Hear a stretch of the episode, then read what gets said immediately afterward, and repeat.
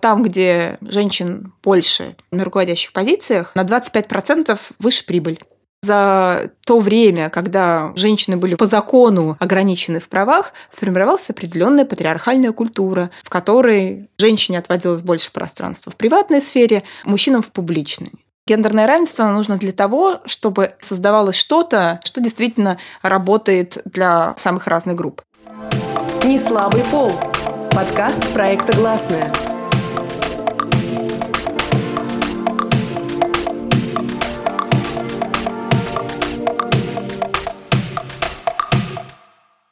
Всем привет! Это подкаст «Не слабый пол» проекта «Гласная» и я его ведущая Настя Седухина. Последние годы в СМИ все чаще можно встретить такие выражения, как гендерный разрыв, гендерный баланс, инклюзивная политика и квоты для женщин – Многие международные компании увольняют сотрудников, которые позволяют себе сексистские высказывания, и проводят политику инклюзивности, направленную на увеличение присутствия женщин в бизнесе. Зачем бизнесу гендерное равенство? Это маркетинговый и репутационный ход или искреннее желание изменить положение вещей? О том, насколько реализуются эти стратегии на практике в России и в мире, и как они влияют на увеличение женщин в бизнесе, мы поговорим с создательницей проекта «She's an Expert», исследовательницей гендерных вопросов Нурией Фатыховой. Несколько лет назад Google уволил сотрудника после того, как СМИ стало известно о его письме, где он рассуждал о биологических причинах гендерного неравенства в сфере IT. Формулировка в рапорте об увольнении была такая «за увековечение гендерных стереотипов». Как вы думаете, с чем связано это увольнение? Компания боялась, что это отразится на ее доходе и имидже, или же они действительно так защищали принципы равноправия полов? Ситуация произошла в 2017 году. О ней стало известно, они писали все мировые СМИ. Мужчина, сотрудник, IT-инженер, э, каким-то образом решил отреагировать на ту гендерную политику корпоративную, которую в те годы активно э, корпорация Google внедряла. И написал такое письмо, которое попало в СМИ, действительно, после чего э, был уволен. И хочу вас поправить, что там не только было написано, что за увековечивание гендерных стереотипов, но и за нарушение корпоративной этики. То есть в тот момент у корпорации Google существовал уже определенный этический кодекс, да, который подписывали все сотрудники и сотрудницы. Ваш вопрос, чего Google боялся, я думаю, что здесь речь не про страх, а действительно про ту политику, которую они уже после 2015 года приняли и стали реализовывать. То есть в корпорациях по всему миру, в любых компаниях людей увольняют за нарушение корпоративной этики, за разглашение каких-то данных. Вот в корпорации Google просто одним из таких пунктов значилось э, не злоупотреблять гендерными стереотипами, ну, если так грубо перевести. В тот год, в 2017 году, у компании Google в Америке был судебный процесс. И он был связан с тем, что Министерство по труду проверяло, насколько Google вообще выплачивает э, за одни и те же должности равные зарплаты. Или там есть какое-то неравенство в зарплатах.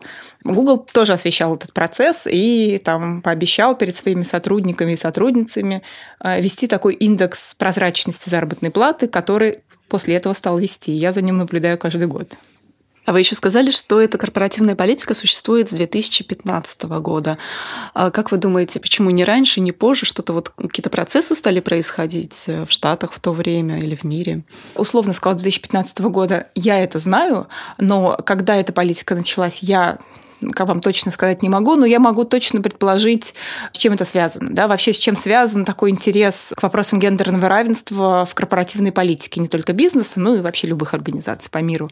В прошлом году мы отмечали, не знаю, те, кто занимается гендерным равенством, 25-летие подписания Пекинского соглашения, так называемого, а, в рамках ООН, которое подписали очень много стран по всему миру, и оно касалось как раз гендерного равенства. По сути, в 1995 году в Пекине Пекине проходила большая ООНовская конференция, которая положила начало такой легализации гендерных исследований, легализации политики гендерного равенства вот на уровне государственных органов, на уровне институтов. Что это значит? Страны подписали, в том числе Россия, и подписали, э, значит, обязательства о том, что нужно собирать, скажем, данные о гендерном равенстве вот в масштабах страны. И, как ни странно, Россия это действительно делает. И делает это любая страна. Другое э, дело, что потом с этими данными происходит, как они используются. Но именно после 1995 года огромное количество, я не знаю, фондов, те же государства стали вкладывать деньги в исследование гендерного равенства, потому что у них стояли обязательства перед ООН. После этого как раз э, цели устойчивого развития вот в 2015 году они были провозглашены, но чтобы вообще такая формулировка появилась, нужно было еще 20 лет, чтобы прошло после подписания Пекинского соглашения ООН, э, чтобы какая-то работа вообще возникла, чтобы это понятие сформировалось.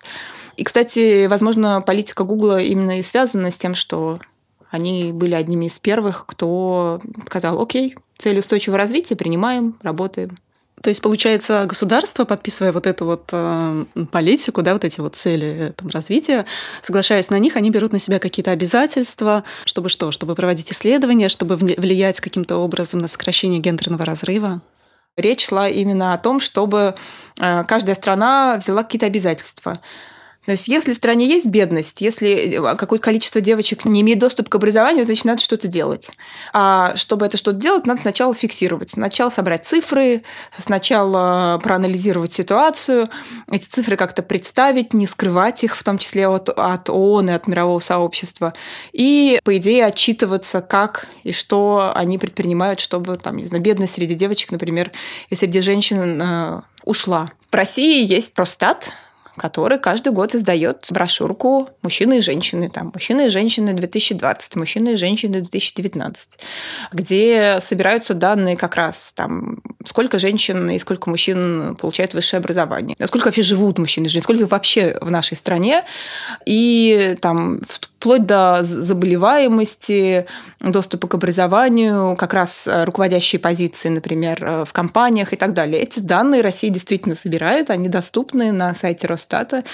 Критически к ним относиться, не все, наверное, ну, то есть непонятны некоторые методы их сбора, но в любом случае они есть, и я считаю, что ими нужно пользоваться. А вот кто ими в итоге пользуется? Вот, например, э, вы сказали, что есть данные, есть какая-то статистика про руководящие должности, про распределение да, вот, э, среди мужчин и женщин.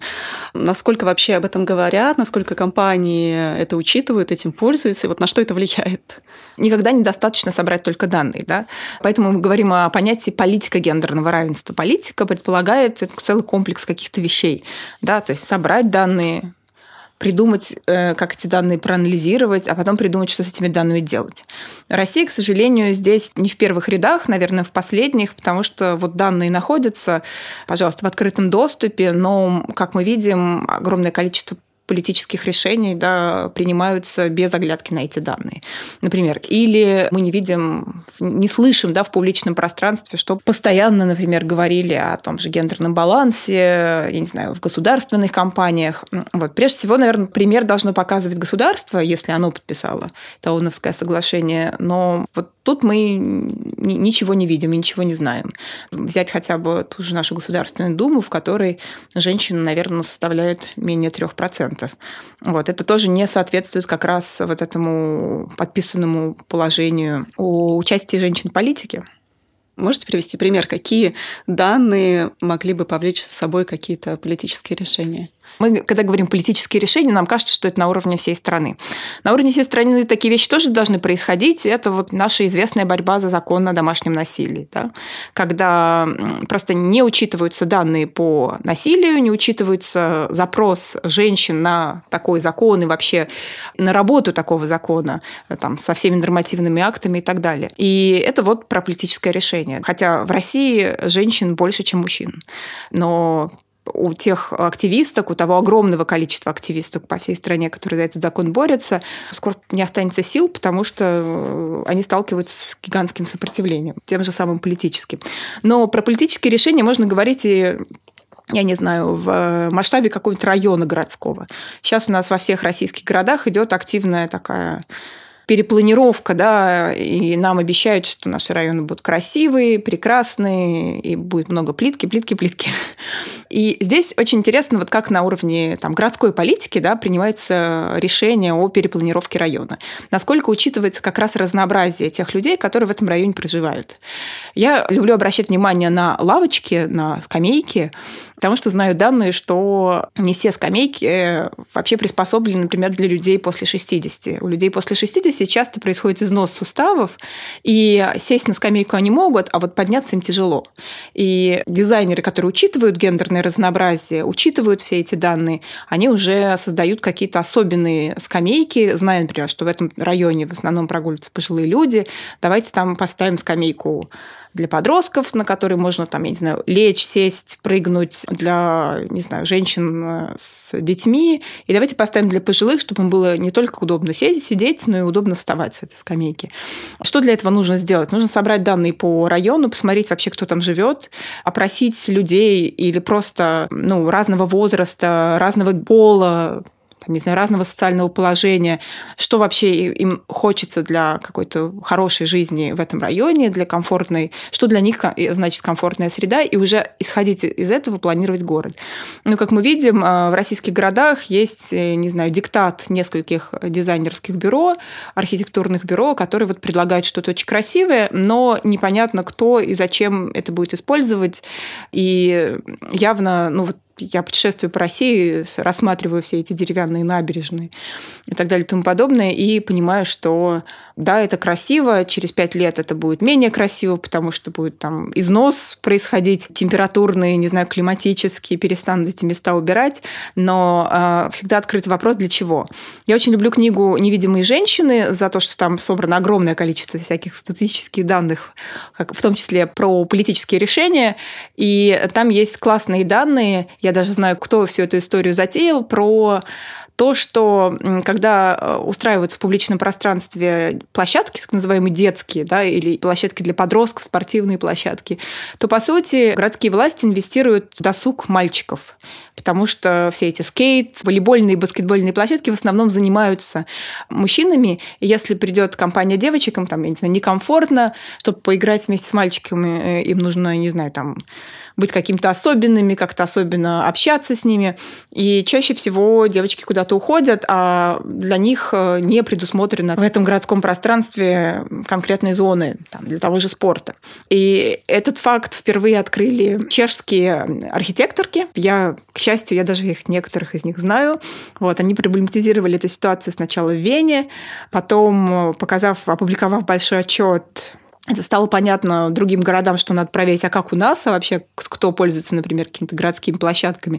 И в итоге возникло такое всеевропейское движение и чуть ли не какое-то там соглашение, а давайте вот пересмотрим принятие решений на уровне, не знаю, района, на уровне города, э, как бы опираясь на какие-то данные, давайте по-другому принимать решения. Сначала мы соберем данные, там, парам-папам.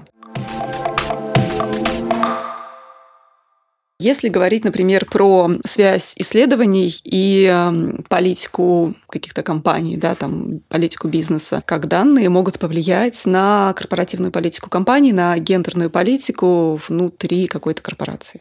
Давайте возьмем тот же пример Гугла, да, который после вот того судебного дела стал каждый год публиковать отчет о равенстве в оплате труда.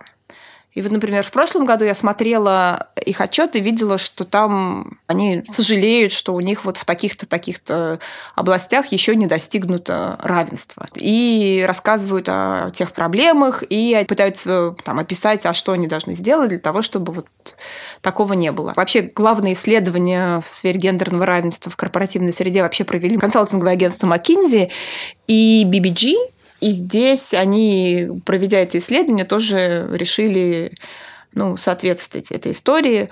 Создали для своих HR-отделов а, конкретные чек-листы, например, как принимать на работу, не дискриминируя людей, то есть как не пропустить очень хорошего э, или очень хорошую сотрудницу, поддавшись своим гендерным стереотипам. Вот, то есть такие чек-листы существуют у того же Google, у McKinsey и у других компаний. Это становится таким бизнес-мейнстримом а, в ну, по крайней мере, в американской бизнес-среде точно, и в европейской. А если э, какие-то исследования о том, насколько результативна вот такая политика, что это дает? Да, я хотела как раз привести вам пример исследования McKinsey. Они его впервые сделали, по-моему, в 2017 году. А в 2019 они его повторили. Как-то они по-разному называются. По-моему, Самое первое исследование называлось «Почему diversity – это важно?». А, я, кстати, хочу отметить, почему важно именно слово diversity или разнообразие, потому что понятие гендер часто нас запутывает, да, приходится объяснять, что гендер – это не только про мужчин и женщин, гендер – это про разных мужчин и женщин, то есть мы можем быть разного возраста, разного этнического происхождения, социального происхождения, разные потребности физические, да, кто-то в кресле каталки, да, а кто-то на своих двух ногах спокойно ходит, соответственно, мы никогда не можем быть вот просто женщинами, просто мужчинами. И в этом смысле, когда говорят гендерное равенство, иногда я даже опускаю это понятие и заменяю его понятием разнообразия. Ну да, вот это вот diversity и inclusion, это вот то самое, да? Да, да то есть, ну, или гендерное разнообразие. Угу. Вот. И тогда люди спрашивают, ага, а что такое гендерное разнообразие? У меня есть возможность хотя бы им объяснить, а не остановить их вот на таком, ага, это про мужчин и про женщин. Нет, это гендерное разнообразие, это не про мужчин и не про женщин, и гендер это тоже не про мужчин и про женщин, а про нас разных мужчин, женщин и вообще всех, кто является человеческими существами. Вернемся к исследованию. Исследование Маккинзи. Почему diversity важно? Они опросили какое-то гигантское количество, чуть ли не тысячи компаний в 60 странах мира. Я знаю результаты, связанные с Германией, прям немецкую корпоративную политику это очень сильно изменило, сейчас я вам о них тоже расскажу.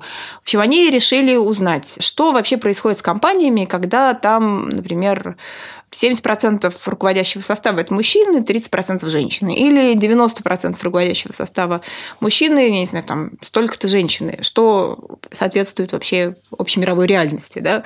Что в основном э, в топ-менеджменте как бы большинство – это мужчины. И э, сначала они именно смотрели по мужчины, женщины, какие мужчины, женщины, какого происхождения. И оказалось, что там, где женщин больше на руководящих позициях, на 25% выше прибыль. Но э, там, где больше вообще в компаниях людей с разным этническим, национальным происхождением, у кого разный, разный, самый разный бэкграунд, у них еще выше прибыль. Это тогда огромный фурор э, произвело это исследование. Я знаю, что там европейские коучи, которые занимаются как раз бизнес-стратегиями, как повысить доход, стали активно всем этим пользоваться, всеми этими результатами. И в 2019 году, 2018-2019 McKinsey повторили это исследование, и данные подтвердили подтвердились. И самое главное, что в 2019 году они больше сделали акцент именно на этническое происхождение персонала, да, а не только на как бы, пол мужчины и женщины. И оказалось, что, по-моему, на 36% прибыльность вот этих вот корпораций с э, супер разнообразным коллективом превышает такие как бы классические э, коллективы, где гендерное равенство никак не учитывается, и всего лишь там 2-3 категории разнообразия в коллективе. Вот. С чем это связано? А, здесь это, это самое интересное, потому что Маккензи это не объясняет, а здесь как раз это задача гендерных исследователей, исследовательниц объяснить, э, с чем это связано. Почему вообще мы говорим, почему вот там существует ваш подкаст, который очень крутой. Почему мы постоянно говорим о гендерном равенстве? Мне вчера задали такой вопрос, а почему?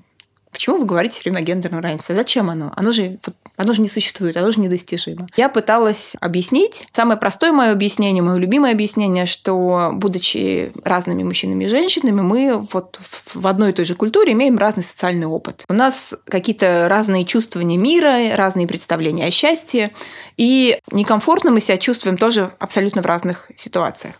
Вот, и если мы работаем в моноколлективе, пусть это будет чисто женский коллектив, или наоборот чисто мужской, мы просто не можем, не имея какого-то социального опыта, уловить, что нужно другому человеку. Если у нас в архитектурном бюро работают в основном я не знаю, мужчины и женщины 30-летнего возраста с каким-то прекрасным зарубежным образованием, и у них просто нет опыта быть пожилым человеком, и нет инструмента, как узнать об этом опыте, то они просто будут создавать объекты городской архитектуры, не подходящие для определенного типа людей. Или если вы помните, да, наши города еще до недавнего времени были вообще без э, бордюров, сниженных бордюров.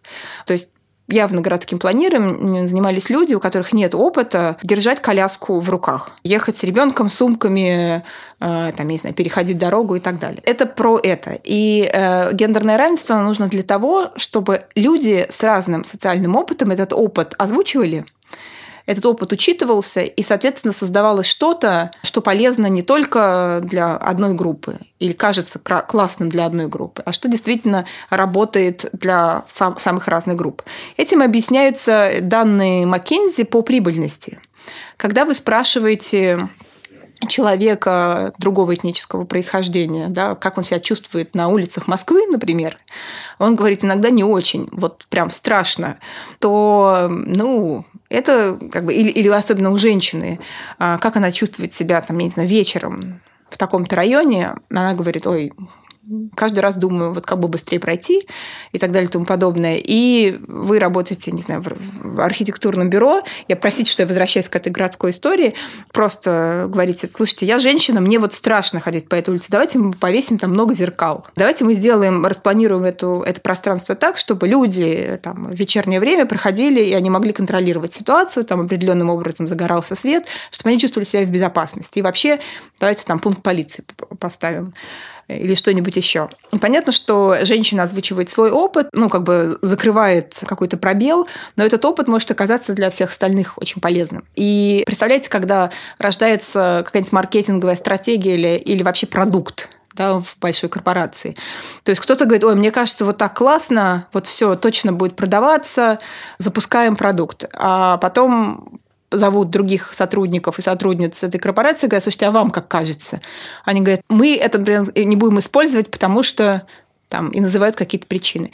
Вот, то есть, э, когда вы создаете бизнес-стратегии, когда вы создаете какие-то конкретные продукты э, для бизнеса, учитывать, расспросить ваших сотрудников, у которых просто разный жизненный опыт, они разного возраста, разного происхождения, живут в разных районах города, а может оказаться очень полезным. И этим и объясняются вот эти вот высокие данные по прибыльности. Еще один маленький пример про Netflix. У Netflix тоже есть очень строгая, очень жесткая политика гендерного разнообразия в команде. Зачем? Затем, чтобы создавать продукты, которые будут покупать, да, там, смотреть люди самого разного происхождения, с самым разным социальным опытом. То есть Netflix хочет как можно больше людей на планете ну, захватить своим контентом. Но никогда не поймешь, да, что нужно, что интересно, не знаю, темнокожим подросткам в, Лу- в Луизиане с гомосексуальным опытом, например. Никогда этого не поймешь, пока ты не найдешь человека, там, из э, Луизианы темнокожего не спро... с гомосексуальным опытом и не спросишь его, а вообще, как бы, вы, вы о чем хотите спросить?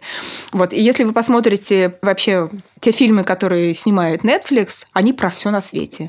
То есть абсолютно каждый человек найдет там для себя фильм. И видимость э, проблем самых разных людей она перед нами. И это одновременно социальная стратегия, одновременно закрывающая как раз все пробелы с гендерным равенством и с видимостью людей, их потребностей э, в публичном пространстве, но и просто гениальная маркетинговая стратегия, которая помогает зарабатывать много денег. Если говорить про внутреннее устройство компании, например, про гендерные квоты. Насколько гендерные квоты эффективны?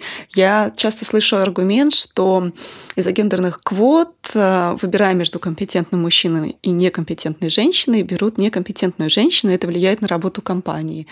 Про квоты. Это моя любимая тема. К 8 марта мы вместе с Батенько ДВ Трансформер э, провели тест. Спрашивали про гендерные стереотипы, там довольно много людей приняли участие. И оказалось, что больше 60% против гендерных квот. И вообще, когда у меня с друзьями начинаются разговоры про гендерные квоты, все начинают сразу кидаться там да, это какая-то коммунистическая идея, хватит нам социализма и так далее. Вот. Но реальность такова, что та политика евро... некоторых европейских стран, которым мы очень завидуем, стала возможна только потому, что 15 лет назад там ввели гендерные квоты, например, в парламенте. Да, или каждая партия вводила свои гендерные квоты, чтобы хотя бы какой-то процент, э, не знаю, политической силы партии были женщины или там люди с миграционным бэкграундом. И благодаря этому эти партии выигрывали какие-то дополнительные голоса, входили в парламент и принимали решения, э, полезные в том числе не только для условных людей, а для конкретных людей, для женщин, а, для людей с миграционным опытом и так далее и тому подобное. Про квоты у меня есть классный пример, э, который, ну, есть классная цитата, которая меня восхитила от Мишель Обамы. Она выступает, во-первых, тоже за гендерные квоты. Я тоже большая сторонница гендерных квот. И как-то вот, по-моему, в фильме э, которую про нее сняли. Мишель Обама как-то сказал, что я езжу по всему миру или там по всей Америке, и все говорят, ну как бы, Мишель, Почему ты выступаешь за гендерные квоты? Неужели другими способами не добиться гендерного равенства? Это же все-таки тоже какая-то, хоть и позитивная, но дискриминация. Мишель Обама прежде всего выступает за квоты для темнокожего населения Америки. И Мишель Обама сказала, почему-то мы всегда выступаем а, против квот, направленных на уменьшение неравенства, но не обращаем на квоты, которые это неравенство усиливают. И в Америке она приводит пример с поступлением в такие престижные вузы, как Гарвард и Принстон, где преимущество дается студентам, чьи родители уже учились в Гарварде и Принстоне. И она говорит, это не что иное, как тоже квота но усиливающее неравенство. И, возможно, э, больше людей будет выступать за квоты, когда мы будем делать э, видимыми, когда мы будем расследовать и показывать, что на самом деле квоты, преференции, я не знаю, как это назвать, это вообще часть социальной реальности и политической любой страны, но сейчас большинство из них работает на усиление неравенства, да, когда там, такие-то, на такие-то предприятия, в такие-то университеты берутся люди из таких-то городов, с таким, или, или на, на, в корпорации, в бизнес, э, на топ-менеджмент попадают люди только там с, с образованием из определенных университетов, а, а не по каким-то своим навыкам. Это тоже не что иное, как квоты. Вот, поэтому я большая сторонница квот. И еще один пример, почему. Одна итальянская исследовательница приезжала в рамках эм, очень интересного цикла лекций Реша «Гендер и экономика». И она там показала визуально, проиллюстрировала какое-то исследование. Я, к сожалению, не знаю, что это за исследование, так и до сих пор его не нашла, но мне очень понравилась визуализация. А, что если мы не квотируем, не регулируем, да, кто, когда, сколько людей должны оказаться на позициях принимающих решения, да, например, топ-менеджмент компании, то у нас такая логика. Сначала туда попадают самые талантливые мужчины. Потому что, к сожалению, во всем мире сейчас вот такая вот культурная тактика, что управляют в компаниях мужчины. Почему это отдельный большой разговор? Если хотите, можем тоже об этом поговорить. И сначала, конечно, да, на эти позиции руководящие попадают очень талантливые мужчины, вот, но в какой-то момент они заканчиваются начинают попадать посредственные мужчины, а потом еще более посредственные мужчины. И пока мы не наладим а, вот этот социальный лифт, что на эти позиции должны попадать и женщины, и пока не прекратим эту политику дискриминации внутри компании, что если у женщины есть дети, или если она собирается иметь детей, то ей в принципе, отказывают в какое-то повышении и ограничивают ее профессиональный рост, то больше талантливых женщин будет попадать в управление, и там будут у нас талантливые мужчины и талантливые женщины. Еще один аргумент про квоты. Квоты – это не про то, чтобы там, женщины или женщины и мужчины разного происхождения, там, разного этноса и цвета кожи заняли абсолютно 100% рабочих мест. Эта история обычно про 50-30%. Это про то, что давайте мы просто немножечко диспропорцию изменим и посмотрим, к чему это приведет. И огромное количество исследований показывает, что приведет это к хорошим результатам, а в бизнесе к повышению прибыли. Вы сказали, что сейчас корпорации в основном устроены таким образом, ну и, в принципе, управление, что в основном мужчины попадают на руководящие должности. Почему так происходит? Это большой интересный разговор. Мне кажется, существует много разных версий. Моя версия очень странная, но я сколько читаю, в ней только убеждаюсь. Ну, смотрите, я думаю про себя. Вот в своей семье я женщина с высшим образованием, наверное, вот я второе поколение женщин с высшим образованием. Если мы посмотрим по всему миру, то во всем мире да, женщины, имеющие сегодня высшее образование, это, наверное, там третье, ну, максимум четвертое поколение. Ну, мы знаем, да, что до начала 20 века женщины просто не имели права э, получать доступ к образованию. И, соответственно, за то время, когда женщины были вот по закону ограничены в правах, сформировалась определенная патриархальная культура, в которой как бы женщине отводилось больше пространства в приватной сфере, мужчине в, мужчинам в публичной.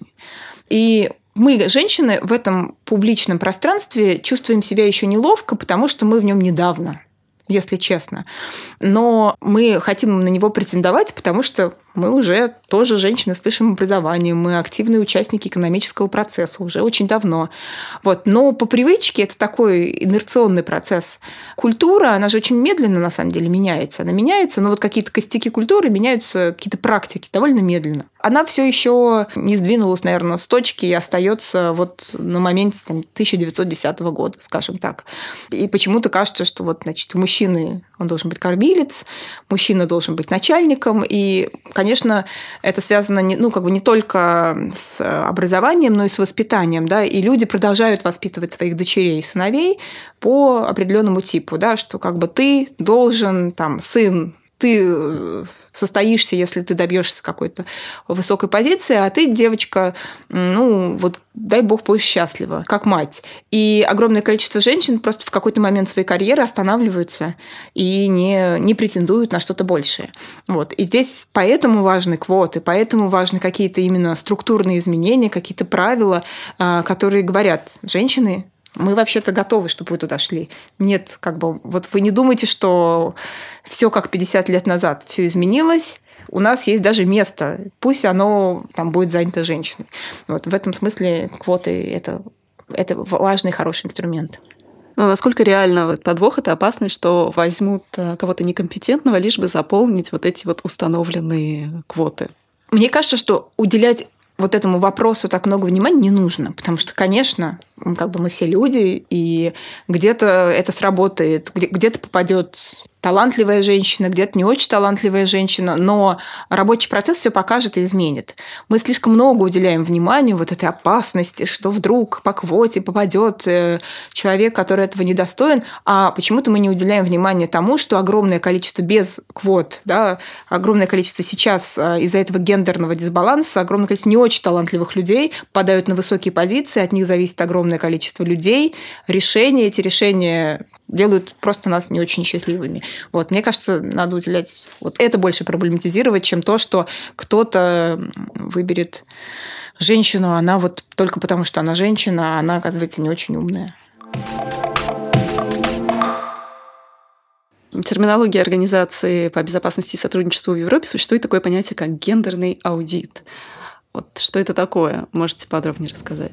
Я в самом начале нашего разговора упоминала Пекинское соглашение ООН, с него все началось, и целые институты, ну, там, Европейский Союз, они стали придумать, ага, вот если мы все это подписали, а что делать, а как, а что? Тогда небольшие компании, в том числе одна компания Action, кажется, она называлась, она придумала вот этот формат гендерного аудита.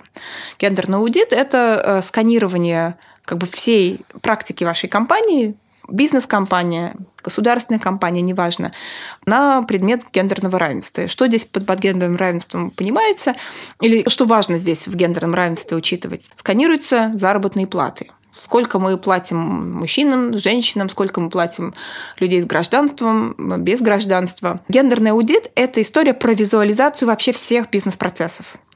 Мы возьмем и рассмотрим, кто у нас управляет, кто принимает решения, кто делает такую-то работу, сколько эти люди получают. И в первую очередь это вот про это. И поверьте, что эти данные, они как раз полезны, особенно бизнесу, для корректировки своих каких-то бизнес-решений, бизнес-прогнозов. И, может быть, через вот визуализацию вот этих вот данных, ага, почему у нас вот вроде как мы даже там, ну, то есть можно огласить, мы будем гендерно, мы будем про гендерное равенство и про diversity, а можно это практиковать. Чтобы это практиковать, нужны конкретные инструменты. Чтобы эти инструменты создать и внедрить, нужно провести вот тот самый анализ, аудит, да, посмотреть, а, окей, а кто в организации чем управляет, кто принимает решения, ну и, и какие зарплаты. Второй момент, если организация создает, если это бизнес, особенно если они создают продукты, тоже проанализировать, окей, на кого эти продукты рассчитаны. Почему, например, когда там, если продукт рассчитан на мужчины, используются ли гендерные стереотипы, или почему такое-то? Или, там, скажем, мужчины не покупают этот продукт, а это для них. Покупает продукт, например, женщины. Можно понять через гендерный аудит, а почему. Может быть, просто у нескольких сотрудников такие гендерные стереотипы в голове, что они ну, создали непонятный продукт, а те люди, которые любят эту компанию, те мужчины, которые любят компанию, намного прогрессивнее, намного свободнее от гендерных стереотипов, и этот продукт они не воспринимают как там подходящий им. То есть гендерный аудит – это супер важный бизнес-инструмент, который поможет внедрить правила, э, чтобы не перегибать палку, например, с некоторыми правилами, или где-то, наоборот, э, что-то четко регулировать и посмотреть вообще на все продукты, проекты организации вот с точки зрения вот этого diversity, да, для кого мы делаем и как мы для этих людей делаем, не, не, не делаем ли мы какие-то глупости. Насколько российские компании сегодня пользуются вот этим вот гендерным аудитом? Ну, я могу сказать, что европейские компании точно им пользуются. Как я уже сказала, в такой большой бизнес-среде американские компании, корпорации его это все лоббируют, распространяют. Я, например, работаю в фонде Генриха Бёля, и я каждый свой проект сканирую на гендерное равенство. У нас есть некие индексы, и я расписываю, почему я считаю, что у меня индекс 4.1 и так далее и тому подобное. И это очень важная история. То есть просто визуализировать, а чем, чем я занималась в течение года. Почему я там работала только с мужчинами или почему я работала только с женщинами. Мне потом это нужно как-то э, прописать и аргументировать. Что касается российских компаний, честно, я не уверена.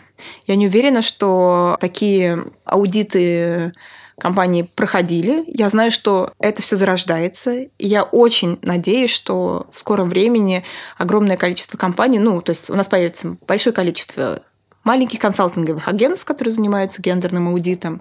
Появится огромное количество коучей, да, которые будут помогать топ-менеджменту э, тех или иных э, бизнес-структур внедрять инструменты гендерного равенства. Вот. Но пока, к сожалению, мой опыт общения с э, российскими компаниями, которые заявляют, что они борются с гендерными стереотипами, печальный. Потому что первая ошибка, что люди не понимают, что такое гендер, и когда ты им объясняешь или что ты с ними делаешь, они говорят, ой, а это же, это же не гендер. Ой, а что слишком много женщин? А что у нас слишком много женщин? Ну, то есть российским компаниям, особенно тем, которым спустили сверху, что вы сейчас должны немножечко быть э, более дружественные к вопросам гендерного равенства, как-то менее стереотипные, они как вот немножко котята слепые в пространстве, вроде понимают, что дело какое-то хорошее, надо вот, вот вроде и, и даже, может быть, и клиенты оценят, но как это делать, они еще не понимают. Поэтому здесь, э, скорее всего, ну, тот же Маккензи, например, присутствует в России, скорее всего, он тоже на этот рынок выйдет. Это вообще не, не занятая ниша сейчас. Нет в достаточном количестве тех, кто будет предлагать бизнесу, как это делать и как это понимать. А у бизнеса пока нет запроса. Им кажется, что вот заказав рекламную кампанию в СМИ к 8 марта или подарив какие-то премии женщинам на 8 марта, они закроют проблему гендерного равенства и отчитаются. Если у них такой вообще пункт э, есть. Вот, это все как-то надо менять, э, об этом нужно говорить. И в этом году я мечтала сделать это исследование несколько лет. В этом году у нас получилось сделать исследование между, вместе с исследовательницами Софией Дакукой и Дилярой Валеевой «Видимость женщин в русскоязычных медиа». И вот эта история про данные, да, как бы зачем нужны данные? Данные нужны, чтобы иногда доказать какую-то проблему и уже потом эти, оправдывать этими данными, может быть, свою работу. И здесь э, мы посмотрели, как часто как, э, к женщинам обращаются как эксперткам по вопросам экономики, по вопросам э, пандемии и образования.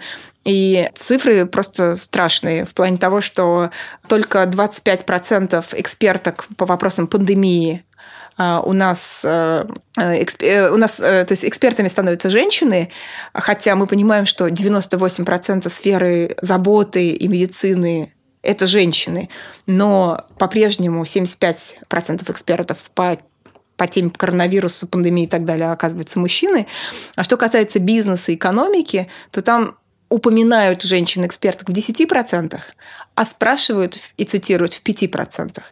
И вот э, вопрос, э, как бы э, это к нашей с вами теме, почему бизнесу нужно внедрять инструменты гендерного равенства, потому что голоса женщин из бизнеса сейчас, оказывается, вообще не слышны. А, возможно, в умах этих женщин какие-то гениальные и важные идеи, и вот эта их невидимость э, в публичном пространстве, от этого страдает прежде всего и бизнес. Э, и когда женщины невидимые в какой-то области, да, другие женщины в эту область тоже не идут, потому что это некомфортно, потому что ты не знаешь вообще, можно ли там работать женщин. Я считаю, что вообще маркетинг делает просто невероятную услугу всем борцам за права человека и за гендерное равенство в том числе. Потому что рекламные кампании они создают такой мейнстрим, они создают запрос, они делают красивым какую-то идею. Посмотрите, что вот последние пять лет происходит, особенно после э, МИТУ. Да? Вот эту энергию э, вокруг МИТУ стали использовать дома моды, производители спортивной одежды. Да? Э, сколько было спекуляций, таких э, маркетинговых спекуляций на феминизме. Если честно, это прекрасно, потому что а как это, это еще один инструмент популяризации какой-то идеи. И пусть э, через маркетинговые стратегии, через рекламу люди привыкают, во-первых, к каким-то понятиям. Например, понятие гендер еще пять лет назад пугало абсолютно всех. Сегодня это какое-то такое обыденное слово. Феминизм, э, огромное количество женщин просто боялись назвать себя феминистками 7 лет назад. Сегодня, когда каждый гламурный журнал пишет, типа, пять э, признаков феминизма, э, женщина говорит, ой, точно, я вот в этом я точно феминистка. То есть это уже не страшное понятие. То есть э, маркетинговые стратегии выводят из какого-то очень политичного поля, из поля напряжения социального, поля вот развлечений. И люди привыкают. А, а после этого хорошо бы прийти активистам, хорошо бы прийти а, тем, кто принимает политические решения, и уже рассказывать и говорить, друзья, вот а вы знаете, а вот это так, а вот такое исследование показывает такие-то цифры, давайте решать, раз вы, раз вы все за. И э, вот эта зараженность, ну, то, что у нас к 8 марта огромное количество компаний, если вы обратили внимание, сделали какие-то спецпроекты с медиа, какие-то красивые, не знаю, там, спецпродукт, кофе для женщин в шелтере и так далее. Для меня это все большая радость, потому что люди узнают, что существуют шелтеры для женщин, после этого они, например, могут набрать и смотреть, ага, этот шелтер, ему денег не хватает, может, я донейшн дам, а вообще почему у нас шелтеры существуют, а почему этот шелтер вообще не государственный, а почему не существует государственных шелтеров. И у, у, у потребителя возник, возникнет куча вопросов, и, может быть, он вообще включится в борьбу за гендерное равенство. Поэтому маркетинг – это круто. Как вы оцениваете перспективы, вот ближайшие краткосрочные российских компаний по увеличению гендерного равенства, по привлечению женщин-руководительниц, по политике diversity inclusion? То, что я наблюдаю, то, что я слышу, уже сильно радует. И, как я уже сказала, что это все это пока не, не очень умело, но все же, опять-таки, вернемся к целям устойчивого развития. Ни одна бизнес-конференция не проходит без э, произнесения вот этих слов. Там, цели устойчивого развития. Так или иначе, там, до него довольно быстро добраться. И в этом смысле, если компании вот будут э, каким-то образом спекулировать, в том числе через какой-то там свой имидж, да, улучшать через мы следуем целям устойчивого развития ООН, то в какой-то момент они доберутся до там, этого четвертого, пятого или шестого пункта, прочитают э, слово «гендерное равенство», посмотрят в словарь или посмотрят в этих многочисленных текстах медиа материалов, которые мы с вами создаем, и э, скажут, ага, тогда что-то делаем. И, может быть, позовут нас с вами, чтобы мы их проконсультировали и помогли им все это сделать правильно. Я, например, э, меня уже приглашали просто консультировать заказ одного маленького моногорода в России, который очень хочет стать IT-столицей э, России. И этот город сказал, что вот у них, оказывается, очень мало женщин, живет там. Все приезжают, а женщины, ну, мужья работают, а женщины предпочитают жить в другом городе, например. И очень мало резидентов женщин, особенно в сфере IT. Они сказали, «А придумайте нам что-нибудь, чтобы вот у нас что-то для женщин в IT, чтобы им хорошо было, и чтобы им не обидно было. А мы им сказали, ну, друзья, придумать-то можно, но лучше, чтобы не обидно было и хорошо, давайте посмотрим, что у вас вообще есть. Давайте вы начнете работать в этом направлении. Не создадите там год женщины в IT, там пару конференций, пару красивых материалов, а просто будете планомерно работать и измените политику. Пока этот город, это на уровне города и больших компаний города, этого не произошло. Э, то есть они пока думают, им жалко финансов, они не понимают, зачем. Это ведь легче провести просто акцию в течение, не знаю, года, просто назваться, чем, чем действовать. Само существование такого запроса, а мы хотим, чтобы нам, у нас было больше женщин, а мы хотим, чтобы там женщины из IT хорошо себя чувствовали, уже о многом говорит. Это прям круто. И обратите внимание, мы сами, женщины в России, какие мы стали громкие, да, как, мы сами говорим, что, что нам нужно, и это тоже важная часть процесса, когда мы становимся акторами, да, проговариваем проблемы, критикуем, то на нас обращают внимание, в том числе тот же бизнес, и пытается каким-то образом изменить ситуацию. Поэтому здесь еще важная история, вот возвращаясь к вашему вопросу, кстати, про общество и бизнес, это очень важно дискутировать. Даже в той же истории с Гуглом, да, когда это вышло в публичное пространство, об этом началась дискуссия. И вот уже прошло несколько лет, а мы с вами до сих пор обсуждаем, а правильно это, а неправильно, почему, вот, а, а как поступать.